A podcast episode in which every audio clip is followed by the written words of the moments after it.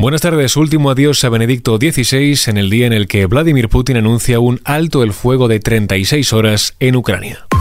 XFM Noticias con Jorge Quiroga.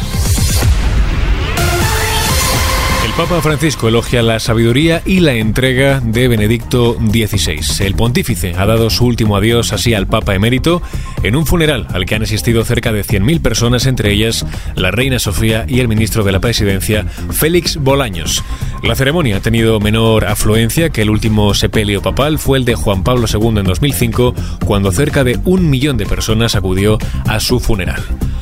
Por otro lado, Nicolás Redondo es enterrado en el Cementerio Civil de Madrid. El histórico líder de UGT, fallecido este martes a los 95 años, ha sido enterrado después de que el cortejo fúnebre haya partido de la sede del sindicato. Un hombre coherente que estuvo por y para los trabajadores, tal y como le han querido recordar. Aguantó las torturas, las torturas de la dictadura, pero no sucumbió nunca a la adulación, a los cantos de sirena de los gobiernos, a los cantos de sirena de los poderes económicos, a los cantos de sirena de los poderes políticos. Escuchábamos las palabras del actual secretario general de UGT, Pepe Álvarez, que ha estado acompañado por el exsecretario de este sindicato, José Antonio Saracíbar.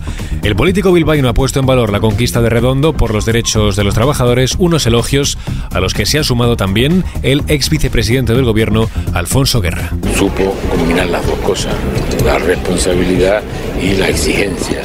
Y solo le hizo labrarse un perfil de un gran luchador, de un un gigante del mundo sindical y personalmente lo que le hemos tratado más de cerca, eh, una persona muy buena, muy íntegra, muy recta y nos ha dejado pues un poco huérfano a todo con su desaparición. Por su parte, Pachi López ha defendido a Redondo y también le ha defendido como un constructor de España. Cola Redondo fue constructor de este país porque lo cimentó en los derechos y las libertades que él se empeñó en conquistar para todos y, para todas.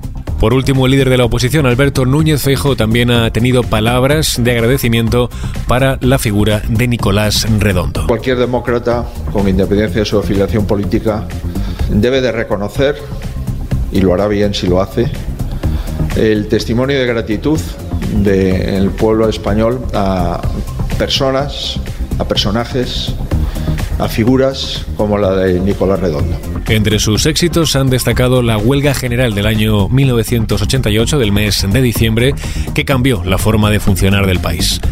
Al margen de este asunto, Pablo Iglesias no descarta que Pedro Sánchez convoque elecciones en el mes de abril. Para argumentar esta teoría, el ex líder de Podemos ha recordado el escenario del año 2019 cuando los comicios también se adelantaron a ese mismo mes. En su opinión, el argumento de que Sánchez intentará rentabilizar la presidencia europea no serviría si los equipos demoscópicos de la Moncloa le dicen que las municipales y autonómicas pintan mal y le advierten también de que el PSOE no puede no recuperar ningún territorio y perder unos cuantos más.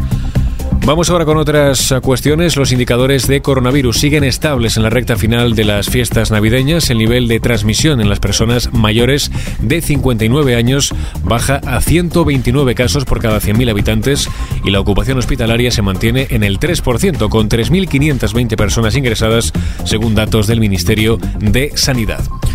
Seguimos ahora en clave internacional con una de las cuestiones más destacadas de esta jornada de jueves. Vladimir Putin ordena un alto el fuego de 36 horas en Ucrania.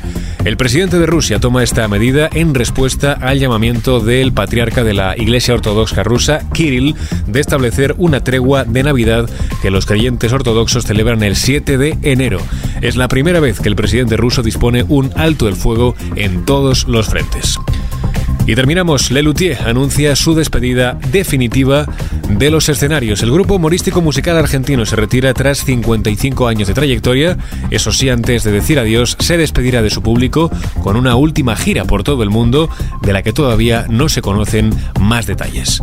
Y con esto lo dejamos. Gustavo Luna estuvo a cargo del control de sonido. Sigue al tanto de toda la información siempre en directo en los boletines de XFM. Feliz Noche de Reyes.